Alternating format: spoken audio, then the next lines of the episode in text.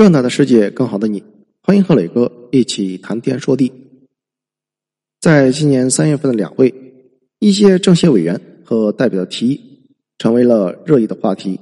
比如说，全国人大代表、小康集团董事长张兴海就提出了一条建议，鼓励年轻人少送外卖，多进工厂。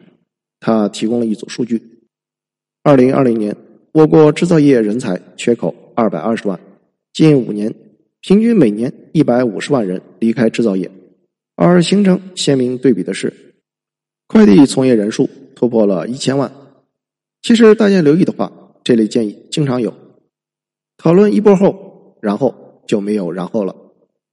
这类建议完全是一厢情愿，不考虑当事人，特别是年轻人怎么想的，以家长的姿态教育年轻人，以为年轻人是小孩家长说什么就听什么。但是年轻人有自己的打算。如果按照这种思路，现在东北人口流失，应该号召移居到南方的东北人回家建设东北。可以说，目前不仅是工厂没有年轻人，建筑工地也没有年轻人。过去依靠人口红利发展的产业，遇到了后继无人的情况。同时，城市化推进、城市扩张、第三产业发展，吸收大量的劳动力，解决就业。相比进工厂、送外卖和开快车，相对自由，挣的也多。既然有很好的选择，为什么要选择不好的？两千年前，司马迁在《史记》中就提到了经济学真理：天下熙熙，皆为利来；天下攘攘，皆为利往。一个人做什么、去哪里，都是在做符合自己利益的事情，即使有些看上去违背常识。和司马迁同处汉朝的张骞凿空西域，开辟丝绸之路，强化了汉朝和西域地区的来往，名扬天下。司马迁简单记载了张骞出使西域，我们后人无法知道张骞的真实想法。但是很多汉朝的画像中，猴子经常出现，代表了人们对于封侯拜相的渴望。张骞很有可能就是为了封侯才出使西域。也就是为了获得更好的地位。今天的年轻人不去工厂，然而二十年前是什么情况？那个时候人们挤着进工厂，而且有时候工厂的要求还挺高。二零零一年，我国加入了世界贸易组织，出口快速增长，逐步形成了杭州、宁波、义乌、苏州、常州、南京为主的长江三角洲工业带，以及广州、深圳。珠海等珠三角制造业城市带，各地的工厂拔地而起，需要大量的劳动力填充流水线。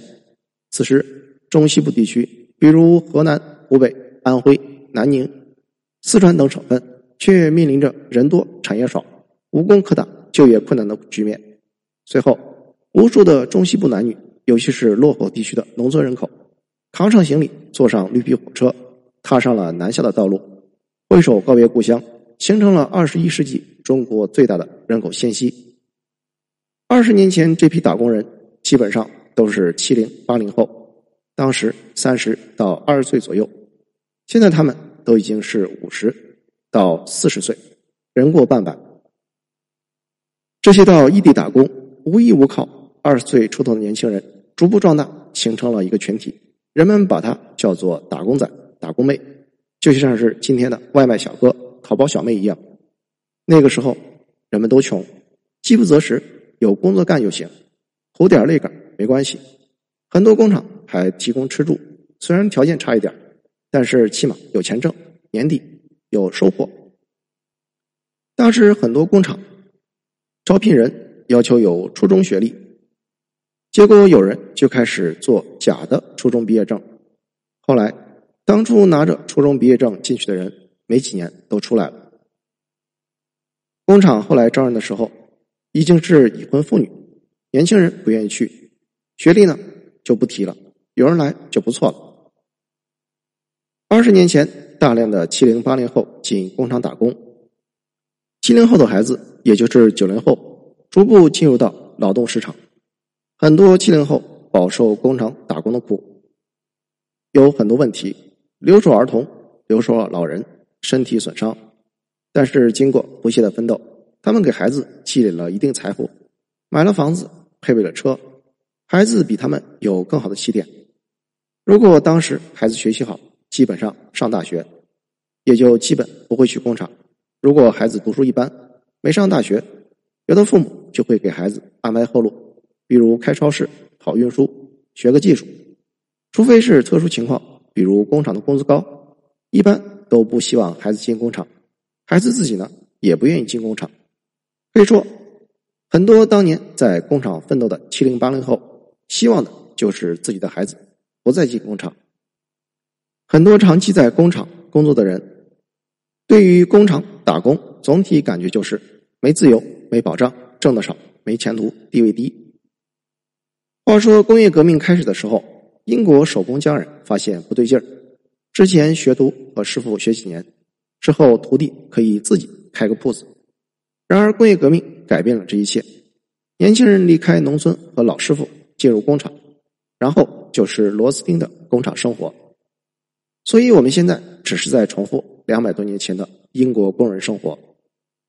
从时间安排来说，流水线作业机器不停，工人基本上都是三班倒或者两班倒，连续工作八小时或者十二小时。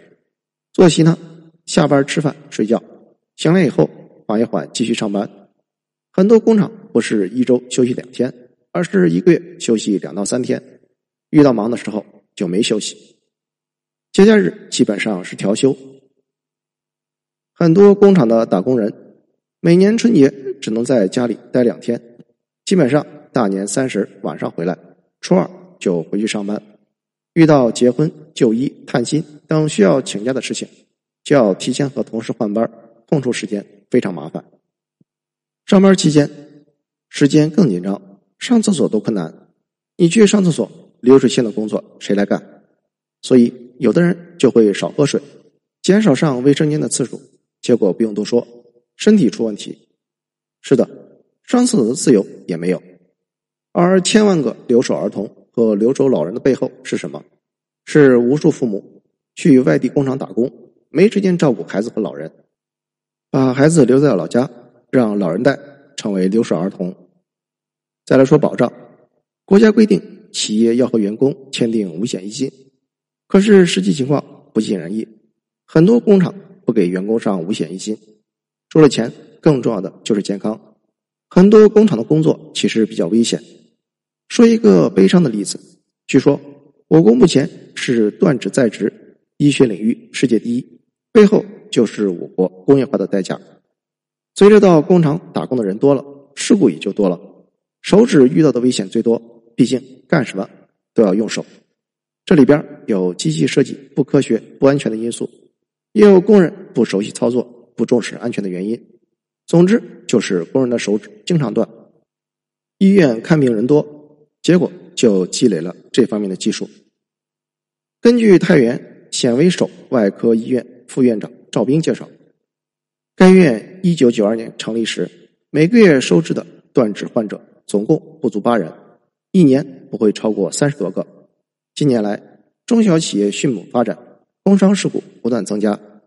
统计显示，太原显微手外科医院二零零五年接待一千八百九十二例患者，因工伤断指的患者名列榜首，达到四百九十六例。接受治疗的患者。绝大多数来自于太原、吕梁、晋中，多数患者都是在造纸厂、煤矿、机械加工厂打工时发生事故。根据介绍，如今医院每月收治患者有一百一十人之多。因为春季是事故多发期，医院五十七张病床已经住满。为什么太原的手外科技术发达，工伤断指多？因为有市场。谢谢收听，欢迎评论、点赞和转发。